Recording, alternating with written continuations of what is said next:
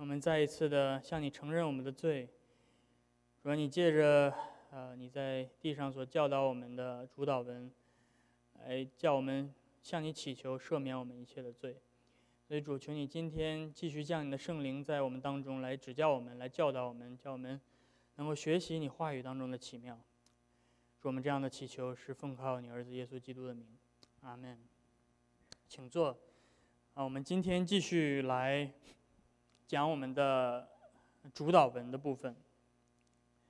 首先，请翻到马太福音第六章，我们再一次的来啊重温主耶稣在地上教导我们如何祷告的这个部分。马太福音第六章，我们从第五节开始。你们祷告的时候，不可像那假冒为善的人，爱站在会堂里和十字路口上祷告。故意叫人看见，我实在告诉你们，他们已经得了他们的赏赐。你们祷告的时候，要进你的内屋，关上门，祷告你在暗中的父，你父在暗中查看你，必然报答你。你们祷告不可像外邦人，用许多重复的话，他们以为话多了闭蒙垂听。你们不可效法他们，因为他们没有祈求以先，你们所需用的，你们的父早已经知道了。所以你们祷告要这样说：我们在天上的父，愿人都尊你的名为圣，愿你的国降临，愿你的旨意行在地上，如同行在天上。我们日用的饮食，今日赐给我们，免我们的债，如同我们免了人的债，不叫我们遇见试探，救我们脱离凶恶，因为国度、权柄、荣耀，全是你的，直到永远。阿门。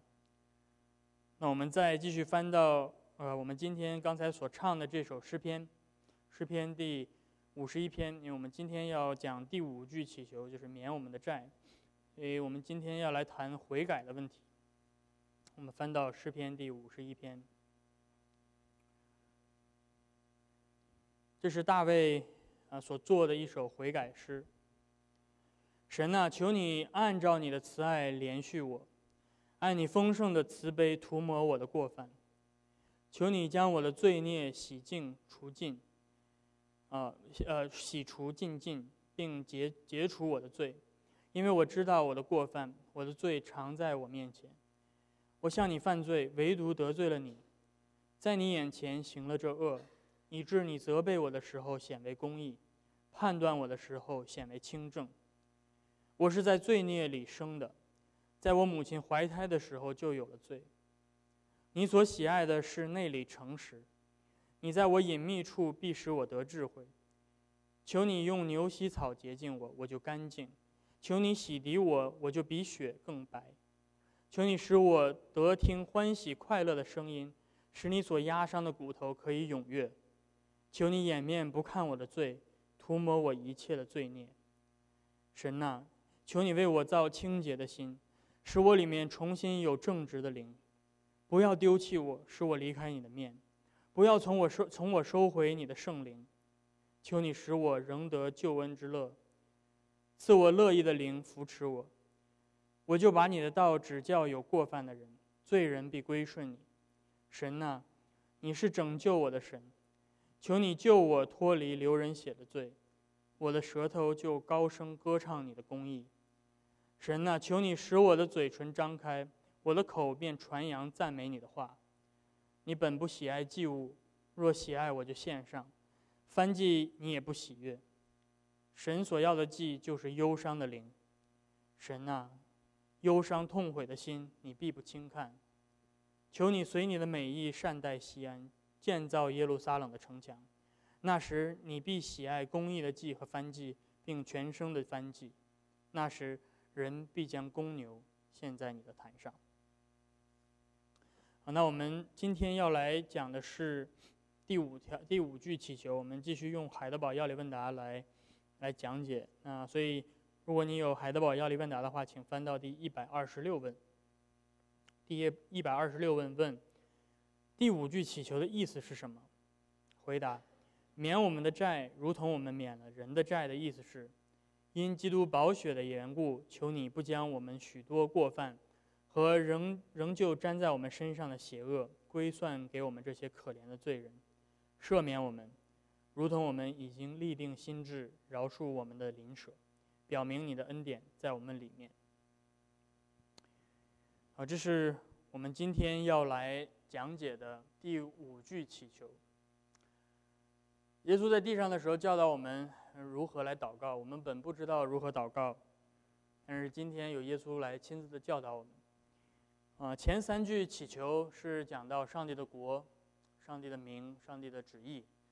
那接下来后面三句祈求讲到的是我们的需求。首先，我们上一周谈到了第四句祈求，耶稣教导我们，首先我们祈求的是日用的饮食。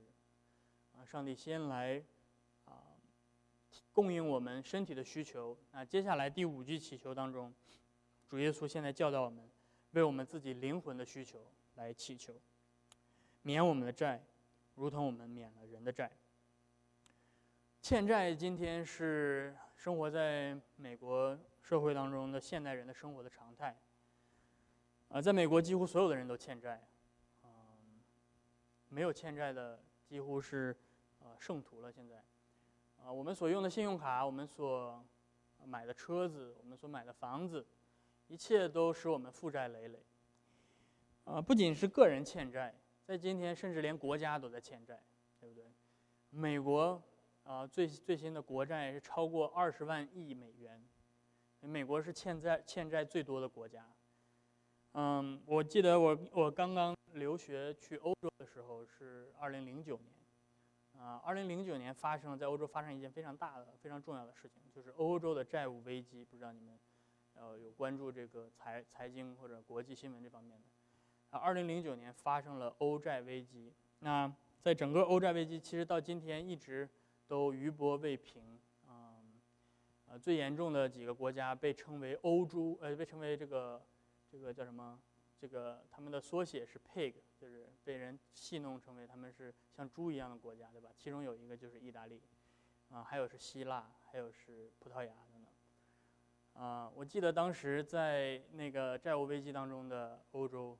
整全呃全全全全世界的人，全欧洲的人都人心惶惶，啊，银行的贷款非常的缩紧，啊，政府的税收不断的增加，人民的生活变得非常的啊难熬，而且失业率一一一个劲儿的往上升，嗯，甚至希腊在二零一七年的时候濒临整个国家破产，啊，所以债是一个非常可怕的东西。啊，因为如果债如果还不上的话，就会带来惩罚，对不对？如果你的信用卡这周还呃这个月还不上，银行会收取你大量的利息；如果你的车子的贷款还不上，你的车子就会被收走；你的房子还不上，你的房子要被收走。所以债会带来惩罚，这也是为什么主耶稣用债来教导我们我们的罪，因为债。啊，能够给我们一个很直观的一个影响，所以今天我们要来看的是主导文的第五句祈求：免我们的债，如同我们免了人的债。我们今天要来看三点，第一点是我们灵魂的债务危机，我们灵魂的债务危机，我们欠上帝的债。第二点，我们要来看的是上帝慷慨的救助计划，上帝慷慨的救助计划，就是上帝免了我们的债。那第三点，我们要来看的是我们感恩的回应。我们感恩的回应，就是我们要去免除他人的债。首先，我们要来看第一点，我们灵魂的债务危机。首先，什么是债？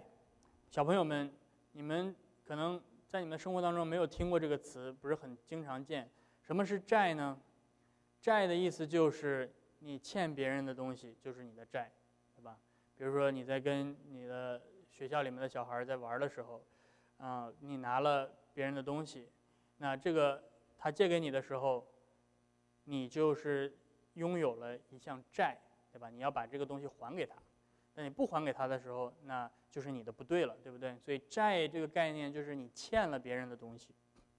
在马太福音当中，我们看到第五句祈求说：“免我们的债。”这个平行的记载在路加福音里面的记载，第五句祈求用的是赦免我们的罪，所以路加的记载和马太的记载在这里面啊有一些出入。哎，这并不是说圣经呃是有错误的，而只是简单的两个人以不同的呃时间，耶稣不可能只教导这个祷告一次，所以他们两个以不同的记记录方式来记载下来耶稣的教导。那这两处平行的对比反而告诉我们。耶稣在这里面所说的债到底是什么意思？耶稣这里面说的债，并就不并并不指的是普通的商业性质的债务，而是指的我们的罪。所以这里面的债，指的是指的是罪。罪呢是一个法律性的概念，而债更倾向于商业性的概念。但是两者表达的含义呢是一样的，都是表示我们有所亏欠。罪指的是亏欠了法律所要求的公义，对吧？当你犯罪的时候是什么呢？是你没有达到法律的要求，或者你触犯了法律，亏欠了法律所要求的。那债呢，就是指的亏欠了在交易当中的公平。所以两者其实是相辅相成，更能够帮助我们理解耶稣在这里面教导我们的。耶稣教导我们的就是我们的灵魂。在上帝面前，真实的光景是怎么样的？我们的状况就是我们亏欠了上帝的要求，我们没有达到上帝的要求。你说这个是基督教很让人头疼的一个地方啊！其实基督教其他地方都大家都很喜欢，对吧？但是基督教唯有一个东西是大家很讨厌的，就是基督教说你是个罪人啊！我第一次听到这个说我是个罪人的时候，我是非常生气的。对吧？我我平时活得好好的，对吧？我这努力的做一个三好学生，啊，努力做一个这个爸爸妈妈这个喜欢的孝顺的儿子，怎么突然跑到这儿来之后，我就变成了一个罪人？我这辈子从来没有欠过人任何东西，怎么跑到基督教里面我就变成欠债的了？对吧？所以到底为什么圣经说我们是亏欠了上帝呢？这个其实啊不是很难理解。因为首先，圣经告诉我们，人被造是照着上帝的形象样式而造的，所以人天生就有道德性。你说为什么人是有道德的，而小猪小狗没有道德？啊，就是因为人是照着上帝的形象造的。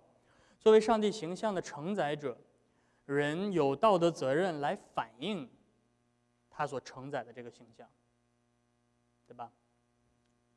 那这个形象是什么样的呢？这个形象就是上帝是什么样的，人就有责任反映出来上帝的样子。上帝是公义的，所以我们就很自然的有了正义感。当我们看到社会上的不公义的时候，我们内心当中会有一种易怒，会有一种愤怒。当你看到我们自己做了不公义的事情的时候，我们内心会感觉到羞愧。这是为什么呢？这就是因为我们有上帝公义的形象在。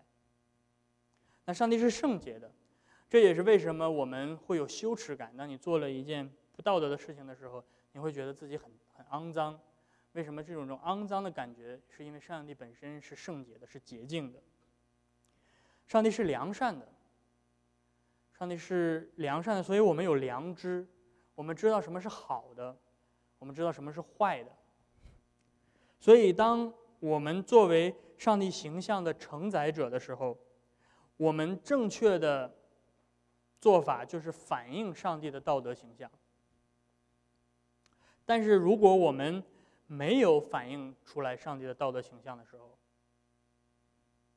我们就没有在满足他造我们的目的，也就是我们没有满足我们存在的意义，我们没有荣耀上帝，这也违反了我他所造我们的本身的这个起初的目的。所以这不仅仅体现在我们外在的行为上。很多人觉得说，我外外表看起来还不错啊，我们每个人都还是好人，没有没有犯罪，没有被关在监狱里。因为我们不是在讨论这个社会上的，这个社会上所要求的，我们讨论的是上帝对我们的要求。所以，上帝对我们的要求就不仅仅是外在的行为上的，他要求我们，首先是我们的内在，首先是我们的思想。首先是我们的内心，首先是我们的情感。你所喜悦的是什么？什么东西让你感觉到快乐？啊，他所要求的是我们的意志，你的你的欲望，你想要的东西到底是什么？你是不是真的尽你的全部的身心去热爱这位造你的上帝，用你全部的身心去爱你身边的邻舍，如同你爱自己一样？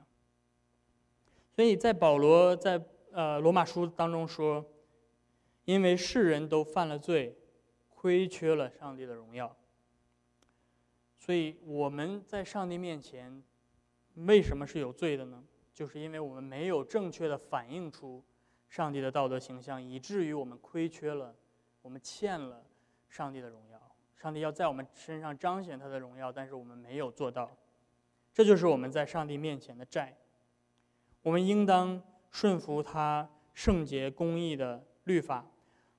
但是我们不仅明显的违背了他的律法，而且我们更是没有办法达到他律法的要求。就像我们每周啊来到上帝面前悔改的这个祈祷文，如果你仔细回去啊好好的去读一下这个祈祷文，这些祈祷文所写下来的时候，都是有非常重要的神学含义在里面。啊，我们的思想、言语、行为，啊，这个是基督教的伦理学所覆盖的。很多的全部的部分。那当欧洲陷入到债务危机的时候，我不知道呃你们可能啊如果在北美的话啊不会特别了解，但是在欧洲的人都会感同身受。一开始呢，每个国家都不愿意承认自己有债务危机，对吧？每个国家都很好面子，对吧？我们没有问题，我们的财务都很都很都很健康的。嗯。但是当时的债务危机始作俑者是希腊。这个事情怎么捅出来的呢？就是在二零零九年，当时希腊政府换届，新上新上任的这个希腊的总理，啊，他发布了一个震惊全欧洲的消息。他说他的前任的政府隐瞒了大量的政府赤字。这个赤字的金额高达了整个希腊 GDP 的百分之一百二，也就是他们欠的钱要比他们赚的钱还要多，呃两成。那这个数据一发布出来的时候，就震惊了整个市场，三大呃评级机构纷纷的下调了希腊的主权信用信用评级，然后投资者们纷纷的开始抛售希腊的国债，整个欧元区直接陷入到了这个。债务危机，这个债务危机就爆发了。接下来，不仅希腊，然后葡萄牙，然后意大利，然后西班牙，全部都爆出了这样的消息。这说明什么？这说明我们天生都不愿意承认我们自己有债。就像希腊政府试图隐瞒自己的债务一样，我们在上帝面前也试图隐瞒我们自己的债。所以这就是为什么很多人在刚接触基督教的时候，最被冒犯的就是这一点。我们在上帝面前，我没有犯什么罪，我们我就成了罪人；我没有欠什么债，我就在上帝面前说我欠债了。但是这并不是说我们真的不知道我们是有罪的，这只是说我们不愿意承认而已。一个任何诚实的、对自己完全诚实的人都会知道，我们没有达到我们内心。的良心的标准，我们内心都充满了各样的私欲、贪婪、邪恶，不愿意饶恕，没有怜悯。就如欧洲各国的债务被揭露之前，都看自己觉得不错一样，每个国家都是啊非常好的发达国家，是吧？我们之所以看起来不错，是因为我们比较擅长掩盖自己的各样的罪。但是主耶稣教导我们祈求说：“免我们的债。”那这一句的祈求的前提就是，我们首先必须在上帝面前承认，我们是有债的，承认我们是亏欠他的，承认我们是有罪的。因为上帝不看人的外表，上帝不看你觉得说你是不是在这个人类社会里面处于这个这个档次还不错，是不是一个不错的好的公民。上帝不，上帝不看你这一点，上帝看的是你的内心。所以在我们承认真相之前，其实上帝早已经知道真相了。上帝早已经知道你到底是什么样子，我到底是什么样子。他不需要你告诉他，他不需要你在他面前认罪，好让他知道你到底犯了什么罪。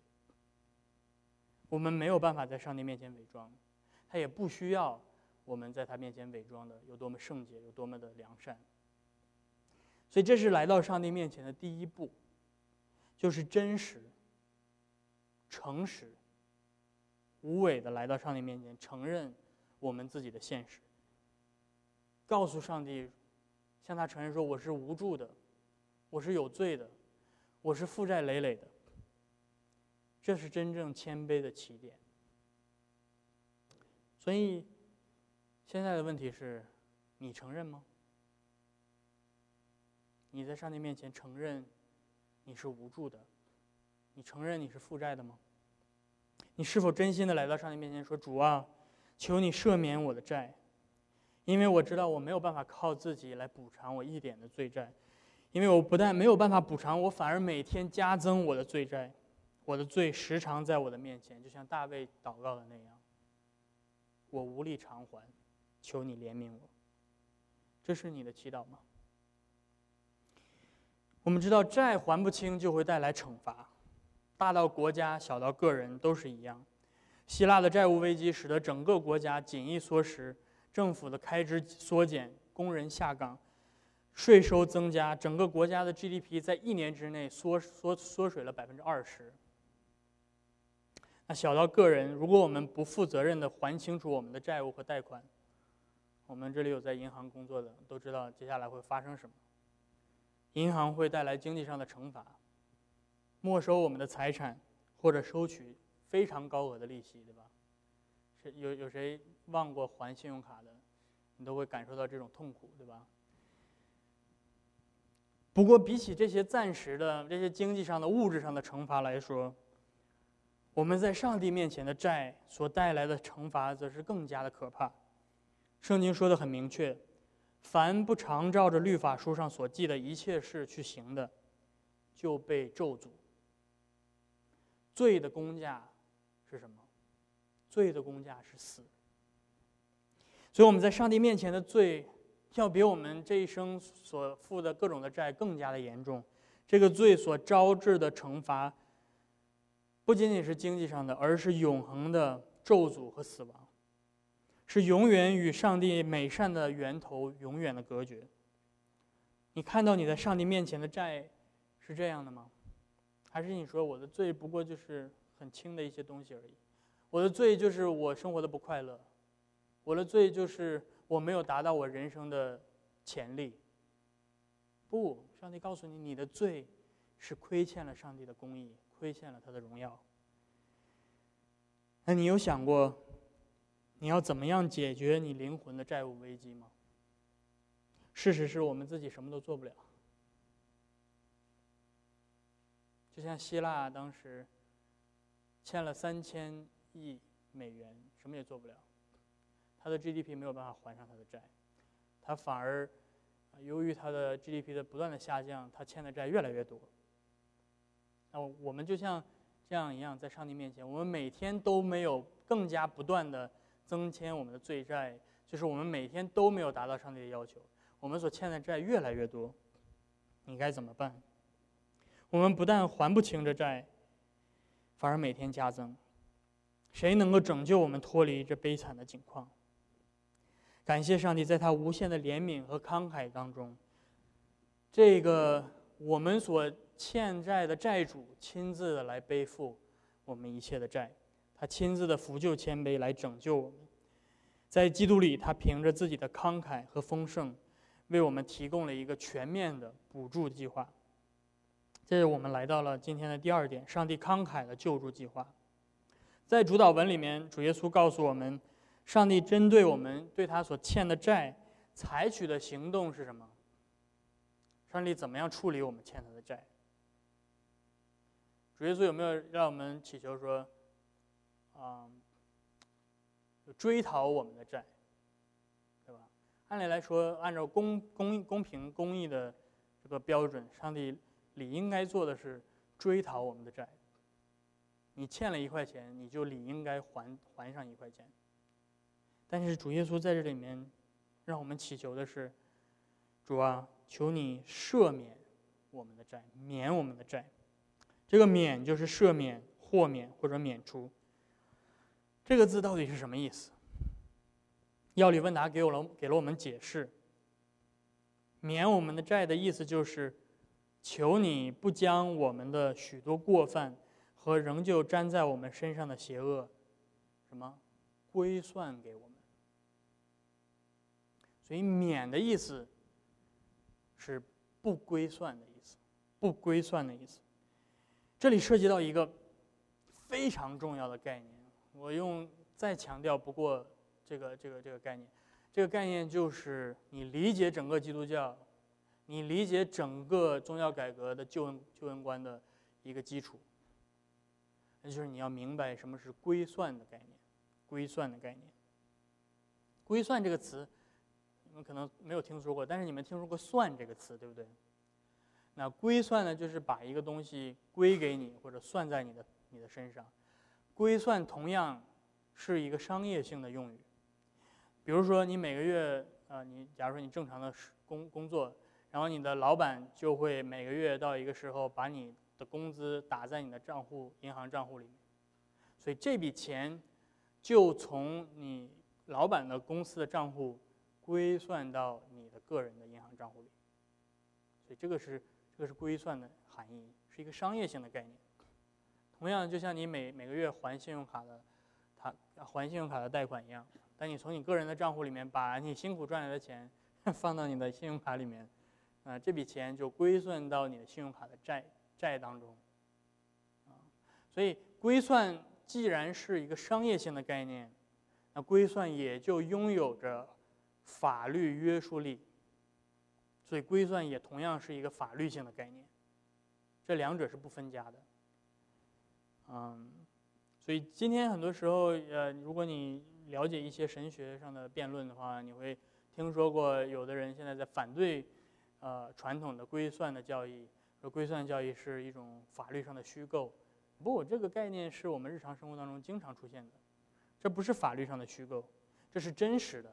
是有约束力的，是合法的行为。所以，上帝免除我们的债的意思，就是他通过不将这个债务归算在我们的账户上，归算在我们的头上来实现的。原本我们的账户里是负债累累，但是上帝决定不把这个债算成是我们的。啊，如果你有。呃，开过信用卡，你会发现这个有这个 balance transfer，对吧？你可以把这边的债传换到另外一边，或者用这边的债来补这边的债，所以这不是什么虚构的概念，这是一个合法的事情。嗯，但是上帝怎么不把这个债算在我们的头上？到底上帝是怎么实现的？接下来你要非常的注意，这个是你真正理解归算概念的重点。上帝是不是说我可以就把你的债凭空一笔勾销就可以了？啊，你欠我三千块钱啊，算了算了算了，上帝很好说话，对吧？哎，小数字啦，没关系，就不要还了。上帝是不是这样？如果是这样的话，上帝的公义在哪里？有的人说，上帝的慈爱可以胜过他的公义，或者上帝因为他的慈爱可以暂时的把他的公义放搁置在一边。呃，到底上帝可不可以这样做？答案是上帝不可以这样做。为什么？因为上帝的属性就是他自己。因为上帝，呃，这个这里面涉及到一个神学的概念，就是上帝的单纯性 （simplicity）。上帝的属性就是他自己，他不可以，他他不可以分割他的属性出来，然后搁置在一边，好像他还可以继续做上帝一样。上帝的公义是绝对的，上帝的公义是完美的。所以，他绝对不可以打百分之八十的折扣在这上面。如果他打了这个折扣，他就不再是上帝了。所以他不可能放弃他任何的属性。那么，接下来的问题就是：上帝怎么样才能够真正免除我们的债务？那要领问答很简洁的告诉我们：上帝免除我们的债务的凭据是凭着基督的保险。凭着基督的保险，这个短语很短，但是这里面的内容是非常的丰富。基督的宝血所代表的就是基督在十字架上为我们所成就的一切的救赎的工作。这前面我们提到过，我们陷到了这样的一个困难当中，就是我们在上帝面前不断的加增我们的债，而上帝又是绝对的公义，他是不可以凭空勾销我们这些债务，他必须要让所犯的罪受到公义的刑罚，所欠的债得到公平的还呃还清。他才能够，呃，做真正公义的上帝。那接下来，到底他怎么样才能够赦免我们？这这里面就是上帝最重要的工作，就是因为他绝对的公义，他不能够任凭罪恶不受惩罚，债务不被还清。但是又因为他绝对的慈爱，他没有把这项债务归算在我们的身上。而归算在了另外一个人身上，那个人就是耶稣，而耶稣则甘心乐意的替我们承受了这一切的债，背负我们一切的刑罚，因为他是那一位真正满有慈爱的上帝，是上帝亲自替罪人背负罪债的刑罚，就是公义的审判官亲自替我们承受了。我们本应该承受的审判，这是一件超乎我们所能够想象的事情。在十字架上，我们看到了上帝的公义和上帝的慈爱是同时完全彰显的，没有打任何的折扣。在十字架上，我们看到了上帝绝不妥协的公义，他对罪恶的惩罚。所以在十字架上，耶稣说：“我的神，我的神，为什么离弃我？”在十字架上，耶稣经历了地狱，就是被上帝丢弃，与上帝隔绝。但是，正是同样在这个十字架上，我们看到了上帝毫不保留的慈爱，就是耶稣基督竟然替我们还清了我们的债，算在了他自己的身上，就是他不惜为我们牺牲了他自己。这是一位怎样的上帝？这是一位怎样的上帝？这是一位从天而降来服侍我们的上帝。这是一位称不敬钱的人为敬钱的上帝。这是怎么样的一种慈爱，竟然使耶稣为了不敬钱的人而死？正如保罗所感叹的：“为一人死是少有的，为好人死或者有敢做的，但是唯独有耶稣基督在我们还在做罪人的时候，还在做不敬钱的人的时候，为我们死。”上帝的爱就在此向我们显明了。当我们深陷罪债无法自救的时候，在基督里，上帝凭着自己的丰盛和怜悯，白白的拯救我们，脱离我们的悲惨。所以，你现在的问题是你领受这样的拯救了吗？你有品尝过这样的慈爱吗？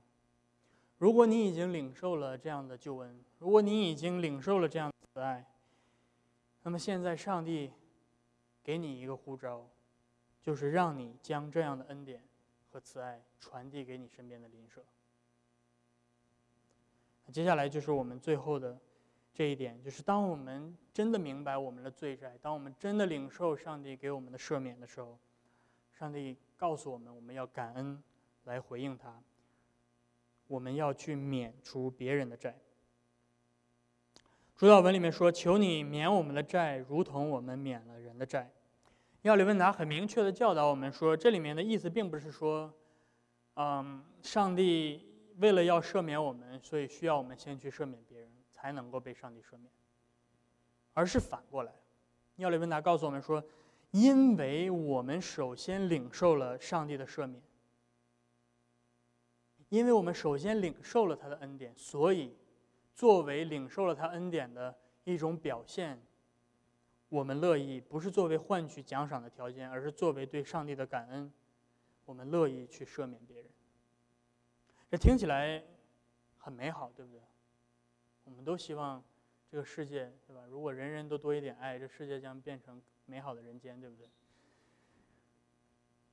但是问题就是做起来很难。再回到欧洲的债务危机，当时希腊呃产生债务危机的时候，德国人的报纸 开始开始充满了各各样的头版头条。德国人的报纸这样说：“我们绝不为希腊人买单。”不知道你们听不听得懂这个梗，对吧？因为欧洲欧盟是这样的，对吧？所有的国家欠钱了之后，都是德国人来买单，啊，德国人辛苦的劳动，然后攒下来。他们的这个，他的国家的 GDP 不断的增长，然后，但是别的国家欠债了，对吧？德国、英国就就就给这些国家买单，所以这就是为什么英国要一定要脱欧的问题，啊，这个不谈了，对吧？但是，这个就是我们人与人之间的关系，嗯，国家之间的债务不是我所擅长的，但是我们个人的生活是圣经要求我们的。圣经要求我们，在基督里，与我们的邻舍之间，与我们的家人之间，与我们的弟兄姐妹之间，彼此的赦免，就像保罗劝诫我们的那样，你们要以恩慈相待，存怜悯的心，彼此饶恕，正如上帝在基督里饶恕你们一样。所以，基督徒的群体应该是与这个社会不一样的。基督徒的群体应当是一个彼此。悔改、彼此赦免、彼此怜悯的群体，在基督徒的群体当中，夫妻之间是彼此赦免的；儿女和父母之间是彼此饶恕的；教会成员之间、教会的教牧人员跟会众之间，都应该是这样。所以，你们中间做丈夫的，你们中间做妻子的，在你们的婚姻生活当中，你们有没有过彼此？认罪、彼此悔改的时候，你们有没有过跪下来彼此赦免的时候？还是你一定要揪住对方的一个错误不放，一定要让对方服输，你才会觉得自己占了上风？你们中间做父母的，有没有对你们的儿女犯罪过？我相信，我们如果诚实的话，我们都知道，我们做父母的从来不是圣人，我们对待我们的孩子也会犯罪。但当你对他们犯罪的时候，你有没有向他们悔改过？你你们有没有向他们认罪过？但是如果我们从来没有向我们的儿女认罪悔改过，你觉得他们怎么样学会真正的认罪悔改？教会成员之间，在同一个教会里面，多少都会有摩擦，我们的言语会不经意的伤害对方，但是我们问题是我们肯不肯谦卑下来？向他悔改，向他认罪，说对不起，弟兄，对不起，这位姐妹，我的话语伤害了你，我的话语让你感觉不舒服了，求你饶恕我。教会的教牧人员、牧师、长老、执事们，这个世界上从来没有不会犯错的牧师，这个世界上从来没有不会犯错的长老，但是问题是，当牧师、当长老、当嗯这些教牧人员犯错的时候。我们肯不肯低下头来，向我们的会众承认我们的罪，承认我们的错，并且祈求他们的赦免？